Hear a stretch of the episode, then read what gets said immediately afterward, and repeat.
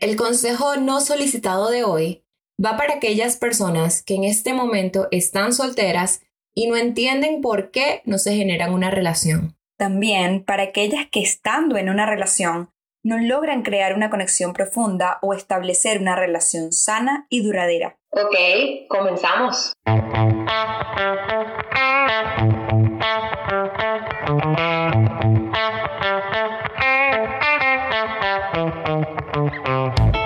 Consejos no solicitados es un espacio para conversar entre amigas acerca de aquellos consejos que quieres pero no te atreves a solicitar. Hablaremos de cómo empoderarte validando a tu niña interna y a tu adulta responsable. En este podcast te apoyaremos y profundizaremos con temas de relaciones tóxicas, dinámicas codependientes, agresión, abuso y abandono. Vamos profundo, profundo, siempre intensas, nunca inintensas. ¿Lista para hacerte cargo? Aquí te van estos consejos. Vamos al punto pues. ¿Por qué tenemos miedo de relacionarnos?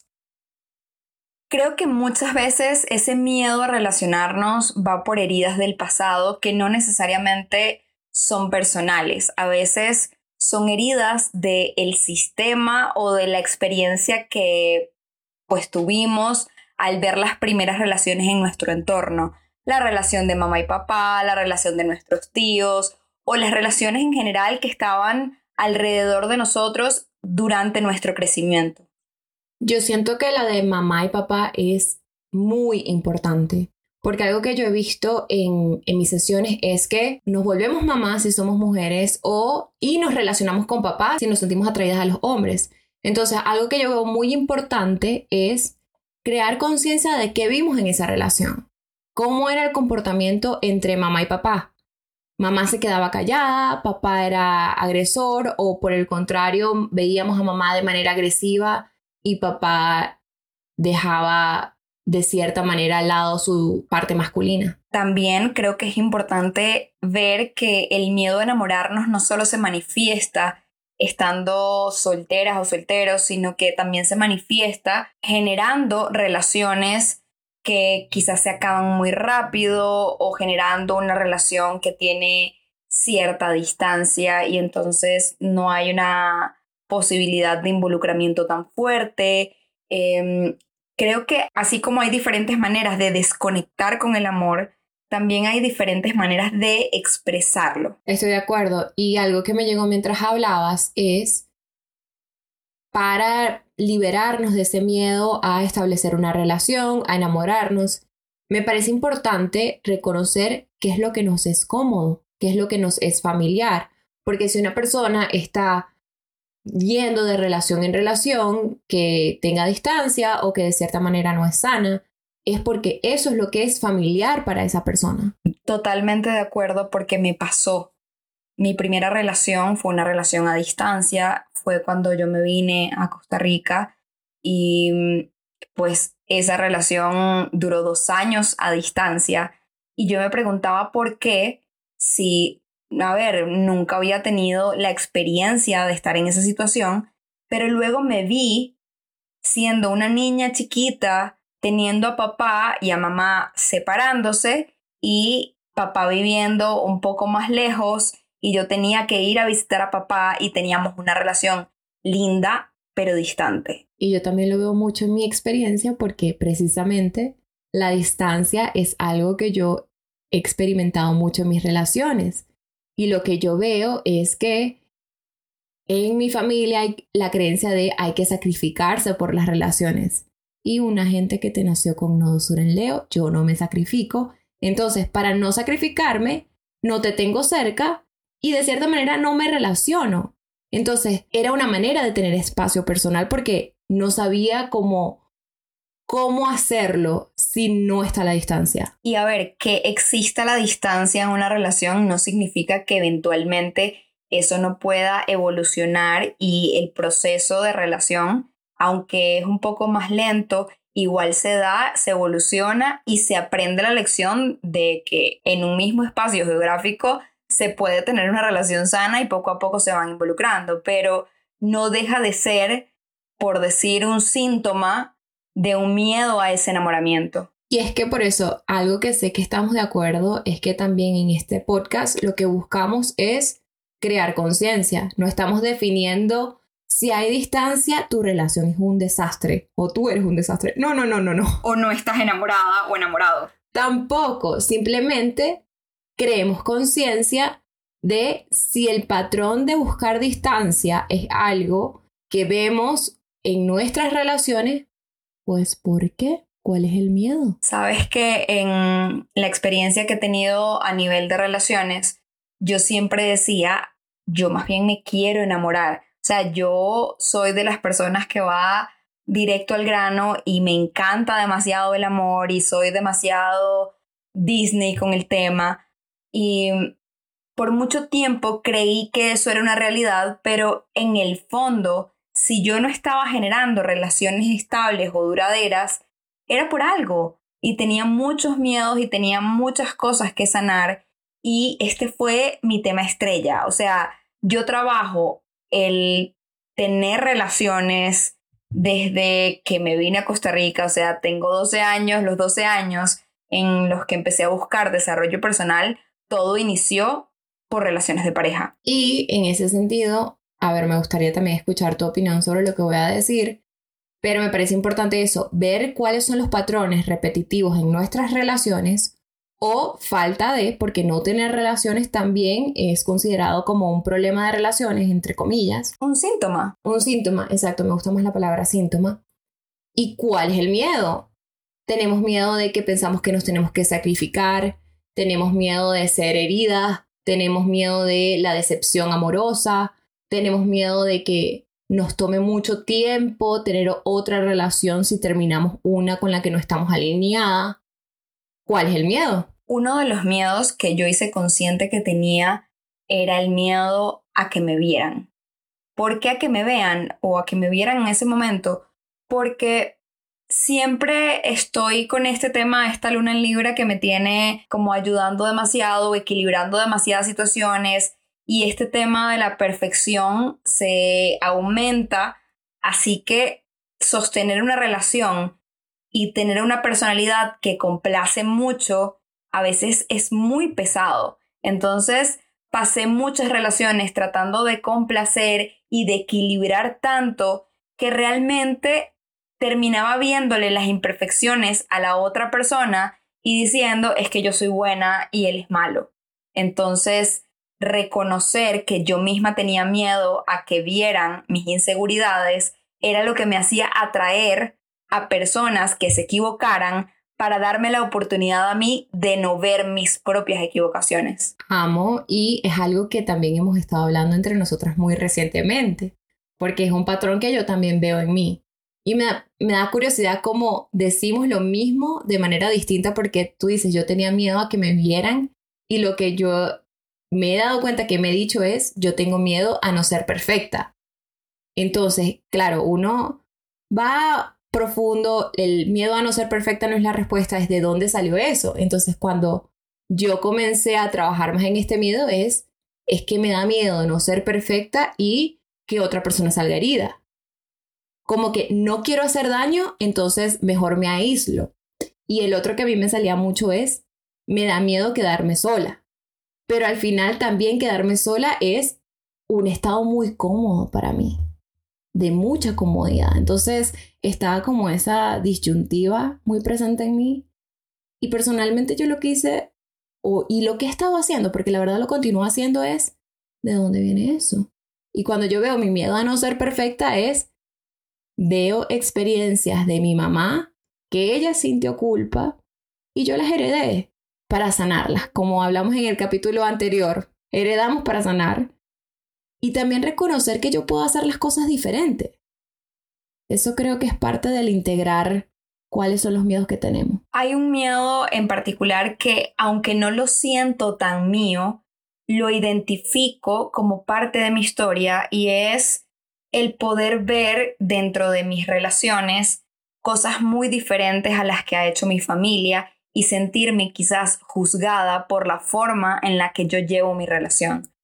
Por ejemplo, que justamente cuando yo me casé nos fuimos para la playa, estábamos eh, pues viviendo allá y a las dos semanas llegó una muy buena amiga mía de Chile y me voy dos semanas con ella a pasear por Costa Rica y mi esposo se quedó en la casa, o sea, mi esposo se quedó trabajando, haciendo la vida normal y recuerdo ver preguntas de mi familia diciéndome, Yari, ¿y qué pasó con él? O sea, todo está bien, la relación está bien, o sea, se acaban de casar y te fuiste dos semanas con una amiga a pasear por la playa, algo pasó y yo, pasó que llegó mi amiga y me quería ir con ella sola a pasear a las diferentes playas del país.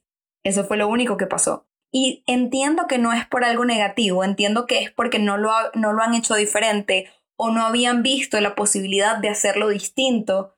Y creo que también eso pudo haber calado en mí en cómo yo llevaba mis relaciones, porque quizás tomaba decisiones que eran más que todo para encajar en cómo se debe llevar una relación o cómo no se debe llevar. Y lo que me llega cuando estás compartiendo eso es que, claro, cuando nosotros nos dejamos llevar por un miedo, es porque de cierta manera estamos sustentando los traumas y las creencias limitantes que tiene nuestra familia.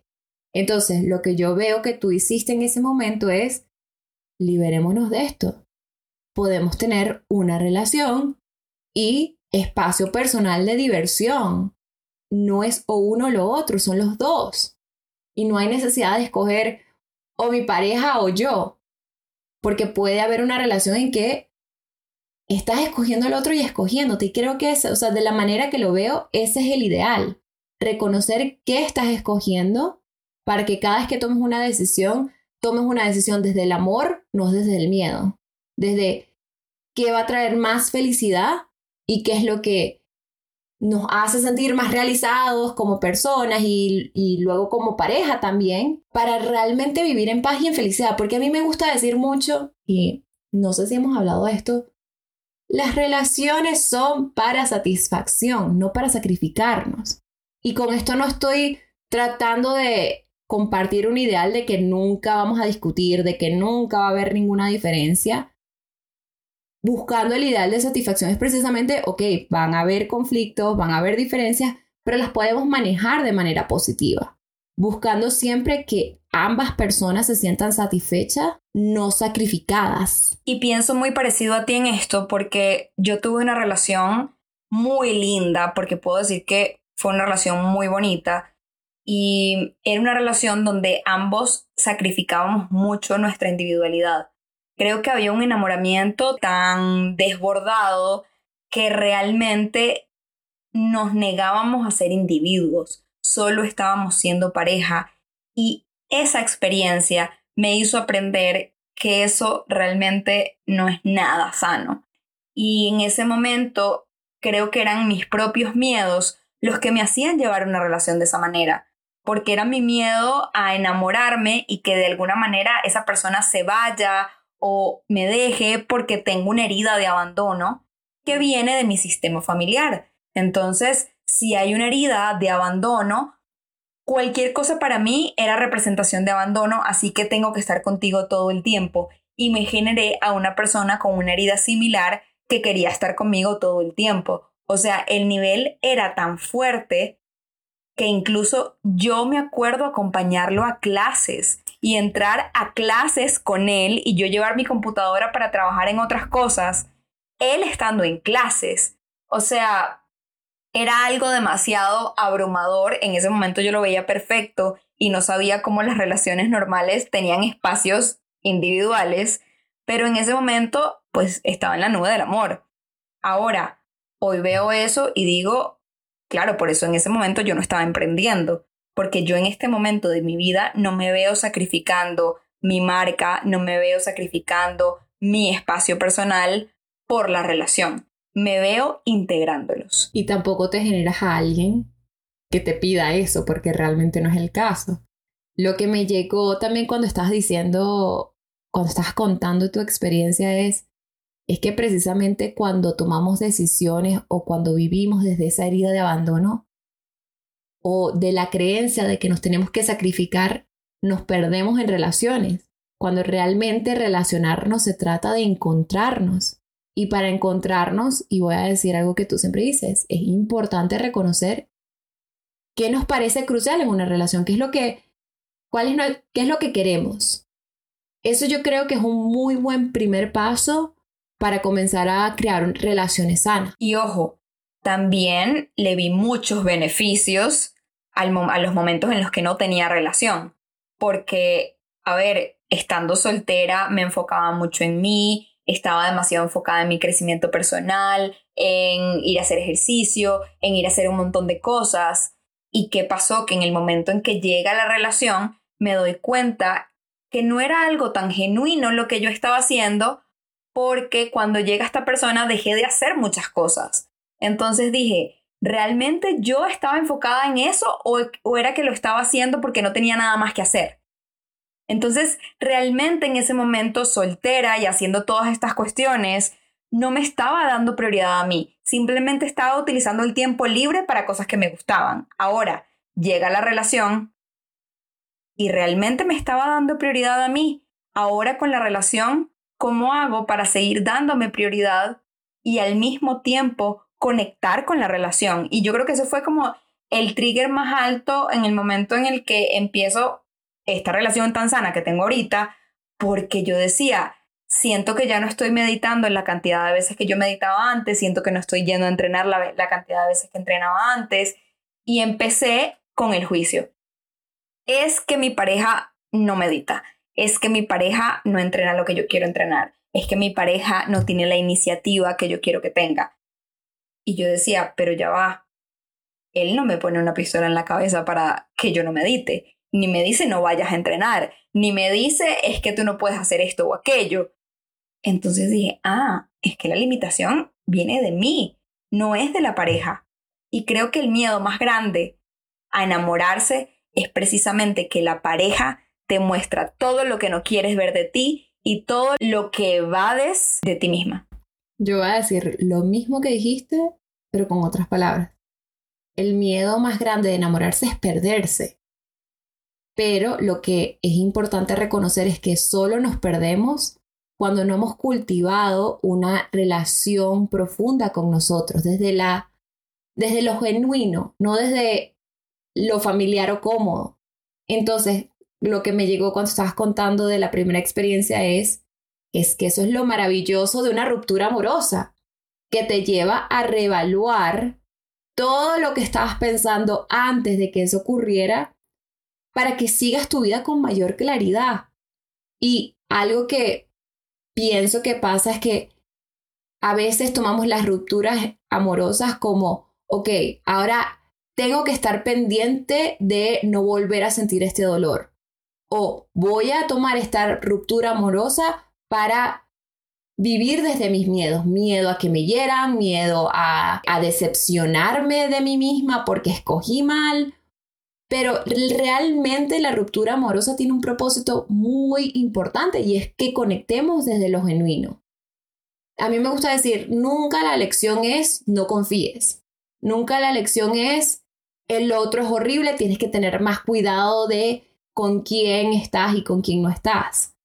La lección es conecta con tu intuición, conecta con lo que quieres, confía en tus capacidades, Crea espacio para ver a tus sombras, crea espacio para ver cuáles son las creencias limitantes que te llevaron a eso, para que las liberes y también conecta con tus herramientas. Cuando conectamos con nuestras herramientas, podemos confiar más. La vida nunca nos da lecciones para que nos cuidemos más, porque la vida no quiere que vivamos desde el miedo. La vida nos da lecciones para que encontremos la confianza y el amor, para que vivamos más en paz. Y la vida también nos va enseñando a medida que va pasando la relación cómo llevarla. Porque si me pongo a pensar en mi etapa adolescente que nunca había tenido una relación, yo tenía mucho miedo de saber qué iba a ser yo dentro de una relación. Porque, a ver, no tenía nadie que me enseñara de relaciones, mis papás estaban separados. Em, quizás tuve la experiencia de, de, ver una relación muy sana, que fue la de mi mamá con su actual esposo, que es una relación que yo admiro muchísimo.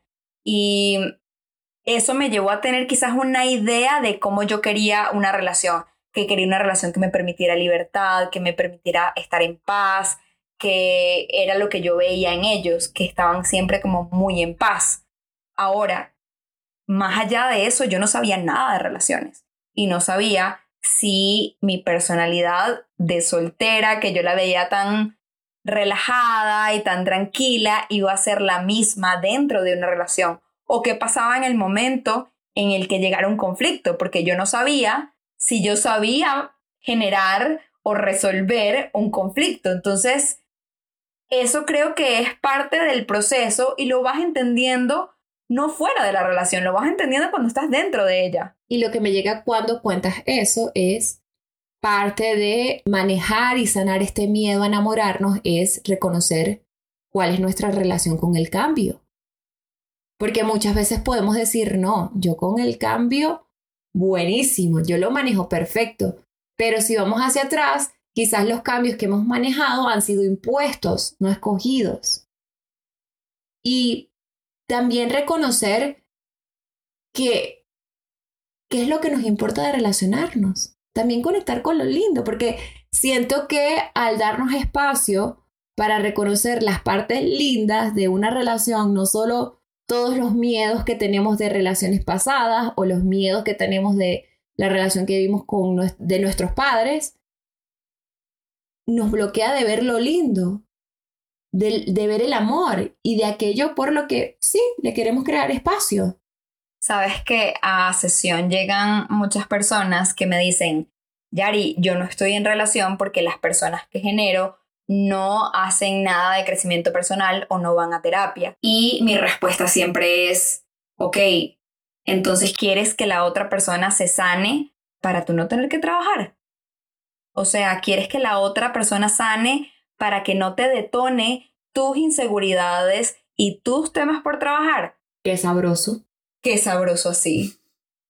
Y yo fui una de esas personas en algún momento, porque recuerdo cuando yo empecé con mi esposo, la primera vez que yo hablé con él y él me dijo que no hacía absolutamente nada de estas cosas, le dije, ah, seguramente esto va a ser temporal, pero me gustas y quiero disfrutarlo. Entonces, pues vamos a ir viendo y bueno, terminé casada. Y en esa línea, la que siempre repetimos, lo que no me gusta en ti, lo sano en mí. Esto creo que es algo muy importante de reconocer al momento de manejar el miedo a enamorarnos, porque es eso, es estar en relación es estar viendo nuestras sombras también. Y si no queremos ver nuestras sombras, vamos a decir, ay, es que el otro no hace trabajo personal. Ay, es que el otro esto. Es que él tiene muchos traumas. Esa es una que a mí me llega muchísimo a sesión es que yo estoy con, con, mi novio y la verdad, él es bueno en el fondo, pero tiene muchísimos traumas. Mire, señora, si su novio tiene muchos traumas, usted también. Punto. Si su novio tiene temas con la mamá, ¿cuáles son los temas con tu mamá que no has resuelto? Si tiene temas con el papá, ¿cuáles son tus temas con papá que no has resuelto? Si él no se comunica y se queda callado cada vez que tú quieres tener una comunicación, cuéntame cuántas veces te quedas callada tú. O cuántas veces dices, yo me estoy comunicando, pero realmente estás reaccionando. Entonces, un ejemplo que yo veo mucho en sesión es, no, yo me comuniqué. Yo le dije todo lo que hizo. Yo le dije que él era un cobarde, yo le dije que él era poco hombre, qué sé yo qué. Pero ¿qué tal si le contamos el lugar cómo yo me siento? ¿O qué es lo que yo necesito? Algo que yo pienso que ocurre mucho en temas de relaciones es que cuando nos comunicamos, nos comunicamos desde el problema, no desde la solución, esperando una solución. No va a pasar. Y otro tema que me llega es como, Yari, pero si tú me estás diciendo que lo que veo en el otro lo llevo en mí, no entiendo por qué la otra persona me fue infiel y yo jamás, jamás en la vida sería infiel. Esto pasó, un ejemplo personal que cuando yo sentí que alguien me dijo una mentira, Yari me llegó y me dijo, Yari, date, ¿qué fue lo que me preguntaste? No me acuerdo qué te pregunté exactamente. Tú me dijiste, ¿no será que tú crees que tú no puedes confiar en los hombres, entonces te generas hombres en los que no puedes confiar para corroborar esa creencia que ya tú tienes en ti? Mi cara fue, yo creo que sí. A todas estas, ella quería estar muy molesta yo iba manejando Y decirle esto le bajó la molestia de 10 a 3 y me dijo... A cero, en verdad. Y yo, lista, y ella, pero yo quería seguir molesta. Es que a mí a veces, yo me pongo tan sarcástica que la verdad a veces me divierto cuando estoy molesta. Pero es eso. O sea, se trata de ver si te son infieles, ¿qué tanto te escoges tú? Mira, a mí me pasó en una relación, fue infiel esta persona y lo critiqué y lo juzgué tanto hasta que me di cuenta la cantidad de infidelidades que me había hecho yo a mí misma. Yo fui infiel conmigo en el momento en que no me elegí para muchas de las cosas que elegía dentro de la relación. Y esa infidelidad se proyectó en otra. Pero realmente el trabajo era mío. Obviamente, no le quito su responsabilidad de lo que hizo. Pero es que no se trata de responsabilizarse de lo del otro o quitarle responsabilidad. Es yo atraje esto a mi vida, por qué lo atraje y qué voy a hacer con eso. Me gusta que hablaste de el quitarle responsabilidad al otro porque es algo que normalmente se siente incómodo, porque queremos culpar. Porque no, pero él hizo algo. Y sí, hizo algo, pero es que eso es su problema. Ahora, tu estado mental es tu responsabilidad. Y hablando de infidelidad, hay tantas maneras de sernos infieles a nosotros, a nosotras mismas. No somos infieles a nosotras mismas cada vez que decidimos sacrificarnos por una relación. Cada vez que decidimos, no, no voy a comentar lo que estoy sintiendo porque puede que peleemos por esto y no quiero pelear. Pero es que si no me muestro, si no comparto quién soy, estoy siendo infiel a lo que estoy sintiendo y que siento de manera muy clara. Entonces, vamos a expandir el concepto de infidelidad. No es solamente que una persona se vaya con otra, sino yendo más profundo, hay miles de maneras en que nos podemos ser infiel a nosotras mismas. Y ahí es que sanamos la infidelidad, no en el otro. Correcto.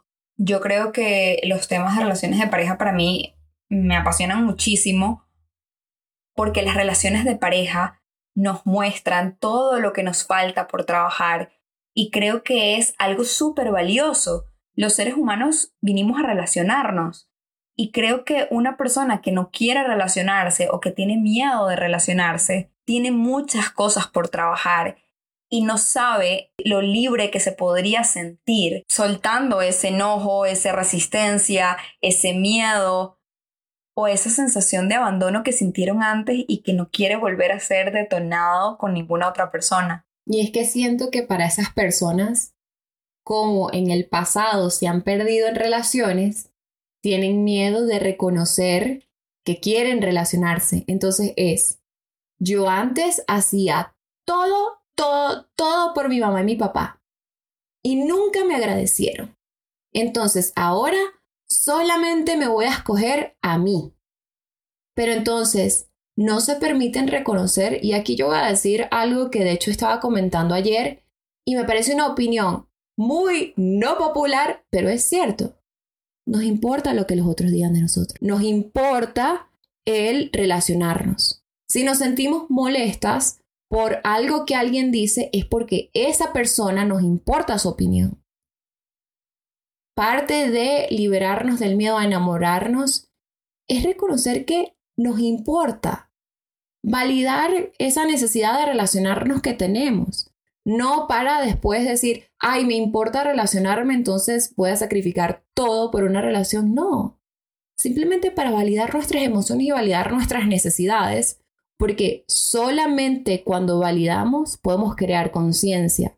Y solamente cuando creamos conciencia podemos actuar y tomar decisiones que realmente nos hacen felices. Y eso mismo, a ver, y eso mismo que hablas de crear conciencia, creo que también podemos relacionarlo con las creencias limitantes que tenemos alrededor de las relaciones. Porque a veces tenemos creencias de que las relaciones deben ser de una u otra manera que se aleja de mi esencia. Y cuando nosotros descubrimos que las creencias se pueden transformar, modificar o eliminar, nos permitimos crear relaciones que se adecúen más a nuestra esencia. Como lo que contaba antes del viaje y la salida con mi amiga. Yo antes creía que las relaciones tenían que estar siempre juntas para todo porque así lo vi. las parejas que generaron mis papás después de la separación e incluso ellos juntos no tenían espacio personal. Entonces, eso fue lo que vi, eso fue lo que identifiqué y no vi que había un espacio para una Ariana que quiere demasiado espacio personal dentro de una relación. Hasta que me relacioné con una persona muy similar a mí, que me respeta muchísimo el espacio y yo respeto muchísimo el espacio de esa persona. Y para enraizar un toque el cómo manejar el miedo, me gusta que lo que mencionaste de lo que viste, porque para conectar con esas creencias limitantes, verlas y comenzar a sanarlas, vamos a ver la primera relación que vi en mi mamá y mi papá, cómo era mamá en relación y cómo era papá en relación. Y no tiene que ser necesariamente la respuesta de cómo ellos se sentían, no es, no es algo a preguntar a mamá o papá, sino literal, ¿qué es lo que yo vi? Porque si yo crecí y voy a hablar de mi caso, viendo a alguien que se quedaba callada versus a alguien que hablaba bastante fuerte, o yo crecí pensando que yo tenía que hacer todos los quehaceres del hogar y no me nace. Entonces, ¿cuáles son las ideas que tengo de una relación? Para liberarlas y crear espacio para aquellas ideas que realmente van alineadas con nosotros, porque no hay una sola manera de relacionarnos. Hay miles y se trata de buscar cuál es la que va con nosotros, la que va alineada con nosotros. Sabes que eso que dices de cómo lo percibí es muy importante porque me pasó. Cuando yo ahorita de adulta, yo veo la relación o las personalidades de mi papá y de mi mamá y entiendo, por ejemplo, que mi papá no cocina absolutamente nada. Pero cuando yo estaba pequeña, yo recuerdo que él a mí me cocinaba. Las mejores arepas del mundo para mí son las de mi papá. Y quizás eso no es algo demasiado complicado, pero desde mi percepción, mi papá cocinaba delicioso. Entonces, ¿qué hago? Que entiendo que lo que construyó mi manera de percibir a mi pareja fue lo que yo percibí de esa relación, aunque no fuese la realidad para ellos. Para mí sí. Entonces, ¿qué pasa? Que ahorita me genero a un esposo que me cocina todo el tiempo y aparte cocina delicioso. Que de hecho cocina las mejores lentejas de la vida. Yo llego a esta casa y a mí me dicen lentejas y yo ando con mi platico. y me encanta porque yo hay cosas que yo le digo a él, o sea, yo puedo cocinar por supervivencia, pero a él le sale mucho más natural. Y creo que también ayudó el hecho de yo haberme criado con esta percepción de mi papá, que no necesariamente era la real. De igual forma, siempre vi a mi papá trabajando mucho y mm, puede que la historia desde el lado de ellos sea muy diferente, pero lo que yo veía de ellos era esto, que obviamente también vi el lado de mi mamá, que vi una mamá que le gustaba mucho también su espacio, pero también se daba mucho a la relación. Entonces, siempre voy a recordar a mi mamá diciéndome que también había que ser muy consciente de lo que le importaba a la otra persona, y esto también me ayuda porque, a ver, no es que mi día favorito sea los días que Carlos va a jugar fútbol y yo lo voy a acompañar porque no hago absolutamente nada. Pero al ver lo importante que es para él, también digo, hey, puede ser un espacio para compartir y para crear conexión y no lo hago forzada. Y eso lo aprendí de ella. Exacto, no lo haces desde el sacrificio, desde el tengo que hacer esto porque di, sino desde quiero conectar, y me gusta ver la sonrisa que tiene al final del partido.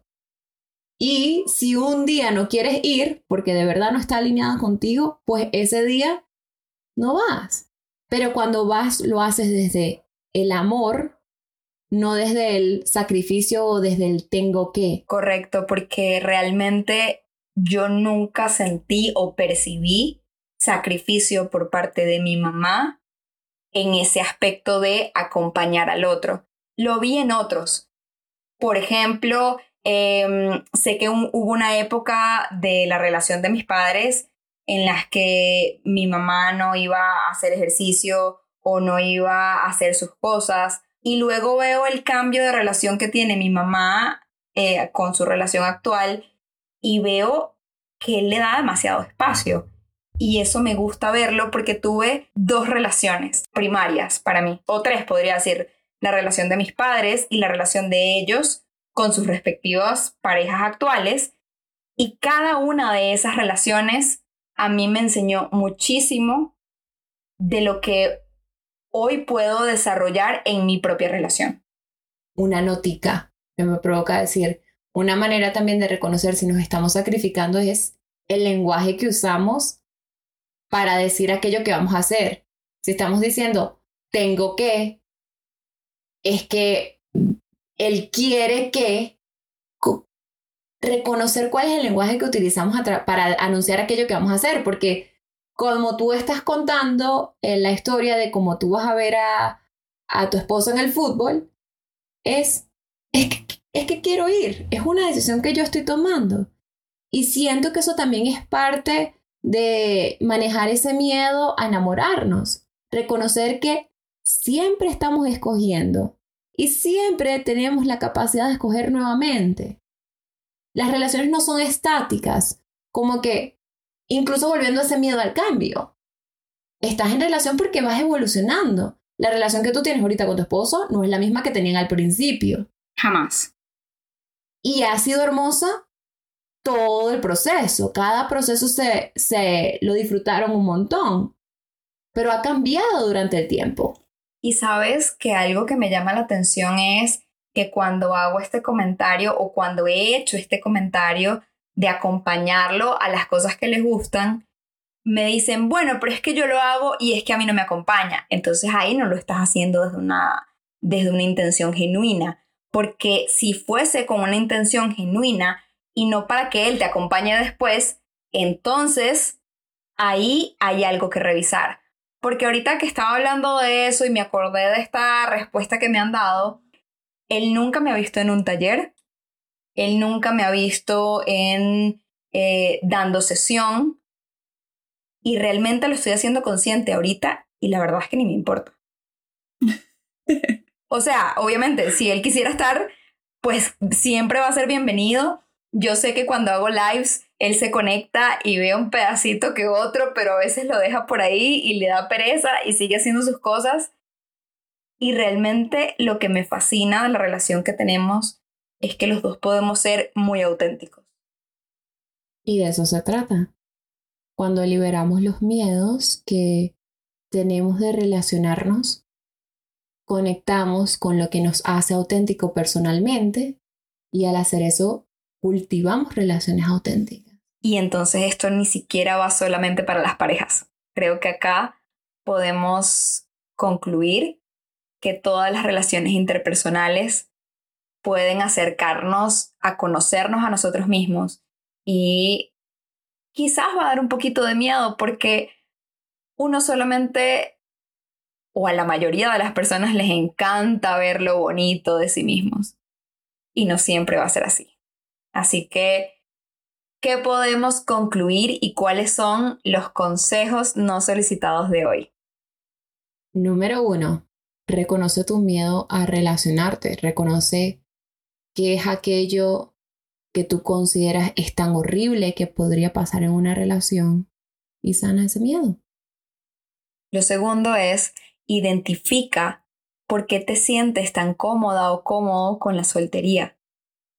Porque quizás te estás sintiendo cómodo cómodo porque realmente hay cosas que no quieres perder de ti misma o de ti mismo y realmente no necesitas perderte. Número 3. Sana la perspectiva de la primera impresión que tuviste acerca de cómo debía funcionar una relación. Mamá y papá, está bien que eso haya sido lo que aprendiste. Puedes conservar lo que consideres útil y puedes cambiar aquello que realmente no está aportando a tu paz mental. Número cuatro, conecta con lo que sí quieres, no con lo que rechazas.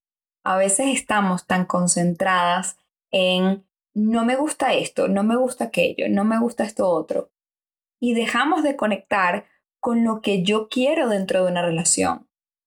En vez de decir, no quiero que me quiten libertad, conecta con que quieres una relación libre o una relación que te permita conectar con tu propio espacio personal, una relación donde la otra persona también conecte con su espacio personal para que así, así juntos puedan tener una relación auténtica. 5. Y este es muy importante. Confía y date el espacio para ver el cambio que has tenido hasta ahora. No eres la misma persona de hace unos años. Has tenido un progreso. Puede ser grande, puede ser pequeño, pero has tenido un progreso. Si estás haciendo trabajo personal, no vas a generar la misma relación porque no tienes los mismos miedos y no tienes los mismos patrones. Reconoce el progreso. La número 6 es integra y sana las experiencias que tuviste en relaciones pasadas. Esto es muy importante porque si vas dejando basurita debajo de la alfombra, en algún momento ya no, eso no se va a poder sostener. Y algo que siempre digo es, no puede llegar ropa nueva si el closet está lleno. Número 7. Aprovecha que estás reflexionando para identificar cuáles son tus prioridades dentro de una relación. Eso es lo más importante. Reconocer lo que nos importa es simplemente reconocer cuáles son los parámetros de qué alimenta nuestra felicidad y qué no. Y es solamente cuando reconocemos lo que es importante para nosotros que creamos el espacio para ver si el otro va en línea con eso o no. Y ahí hay que tomar en cuenta las prioridades que yo tengo para mi camino de vida. Quiero una relación para formar una familia o quiero una relación que tenga involucrados los viajes todos los meses. Quiero una relación para vivir en un solo país o quiero una relación para experimentar el viajar y mochilear. ¿Qué es prioridad para mí dentro de una relación, qué quiero construir dentro de una relación. Porque creo que aquí mucha gente puede confundirse y decir, es que por amor me sacrifico y dejo lo que yo quería por la otra persona y eso no es una relación auténtica. Para que te vean, tienes que mostrarte. Tienes que verte a ti misma. Así que creo que por hoy hemos terminado y nos vemos en un próximo episodio. Esperamos que este episodio te haya gustado tanto como a nosotras. Te invitamos a compartir en tus historias de Instagram la frase que te marcó de esta conversación. Asegúrate de etiquetarnos a la cuenta arroba consejos no solicitados pod que queremos verte y conectar contigo. Para que no te pierdas ninguno de nuestros consejos, recuerda suscribirte a consejos no solicitados en tu plataforma de audio favorita. Hasta el próximo consejo.